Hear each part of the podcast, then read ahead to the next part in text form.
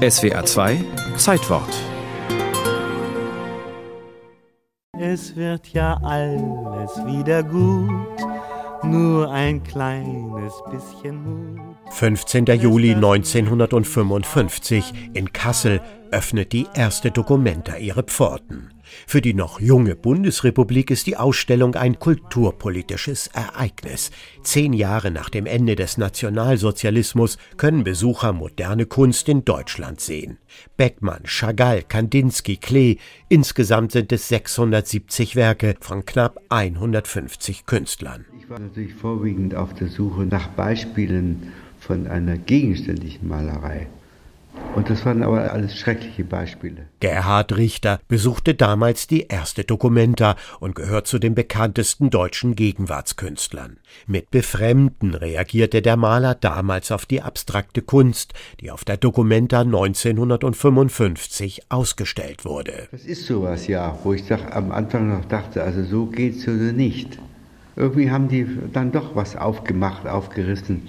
Eine Art Freiheit, die in extrem zulässt, was man braucht, was nötig ist. Zur treibenden Kraft der Dokumenta wurde Arnold Bode, der in Kassel geborene Künstler, Pädagoge und Ausstellungsarchitekt. Geplant war die Dokumenta zunächst als Anhängsel zur Bundesgartenschau. Was die Ausstellung zeigte, war eine groß angelegte Bilanz der Moderne. Fast 135.000 Besucherinnen und Besucher kamen, ein unerwarteter Erfolg, den Arnold Bode vor seinem Tod 1977 rückblickend so erklärte. Weil die Anerkennung von draußen kam, das heißt von der internationalen Presse, von der deutschen Presse. In diesem leeren Raum Deutschland war auf einmal das geschehen, was wir gar nicht erwartet haben, dass die Menschen durstig und hungrig waren, das zu sehen, was damals in der furchtbaren Zeit nicht getan wurde. Mit der furchtbaren Zeit meinte Bode die NS-Diktatur. Doch nicht die Bundesgartenschau-Besucher kamen, sie zogen am Friderizianum vorbei. Stattdessen reisten Bildungsbürger und Künstler nach Kassel. Die Fachwelt war skeptisch und neugierig zugleich. Europäische und US-amerikanische Museumsdirektoren kamen nach Kassel, Kunstgelehrte, Journalisten, Galeristen und Kulturpolitiker, Personen, die bis dahin nur die Biennale Venedigs als Weltausstellung der aktuellen Kunst kannten.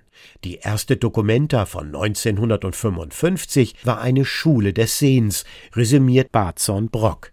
Der Kunstwissenschaftler hat über viele Jahre Besucherschulungen initiiert und geleitet. Es hat doch gar keinen Zweck, in eine moderne Kunstausstellung zu gehen, wenn ich nicht auf gleiche Weise wie der Käufer, wie der Wähler, wie der Patient vorher mich in gewisser Weise professionalisiert habe, also in gewisser Weise Kenntnis und Voraussetzungen erarbeitet haben, mit denen ich da überhaupt sinnvoll zuschauen kann. Das musste man den Leuten bieten. Dass aus der Dokumenta eine Erfolgsgeschichte werden sollte, konnte damals 1955 niemand ahnen. Bis heute gilt die Dokumenta als weltweit größte und bedeutendste Ausstellung zeitgenössischer Kunst. Aber der Gründungsmythos von 1955 hat Risse bekommen. 2021 wurde bekannt, dass Arnold Bodes wichtigster Mitarbeiter Werner Haftmann nicht nur NSDAP und SA SA-Mitglied war, sondern während des Zweiten Weltkriegs Partisanen folterte und Zivilisten ermordet hatte.